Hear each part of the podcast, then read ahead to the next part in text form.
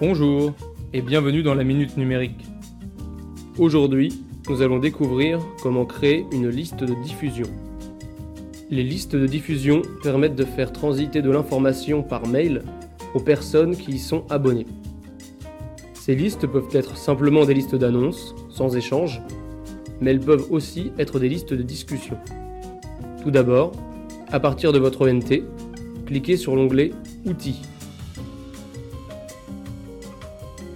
Cliquez ensuite sur la tuile qui correspond à votre audience cible, liste étudiante ou liste personnelle.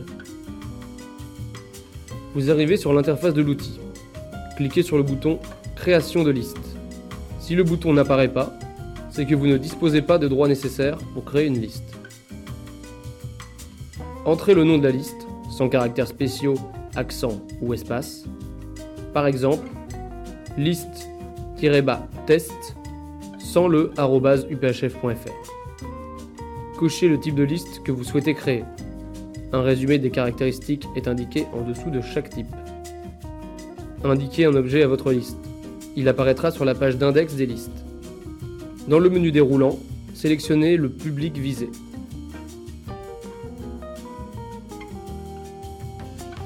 Entrez ensuite une description exhaustive de votre future liste, thème, règles d'utilisation, Enfin, cliquez sur le bouton Envoyer votre demande de création.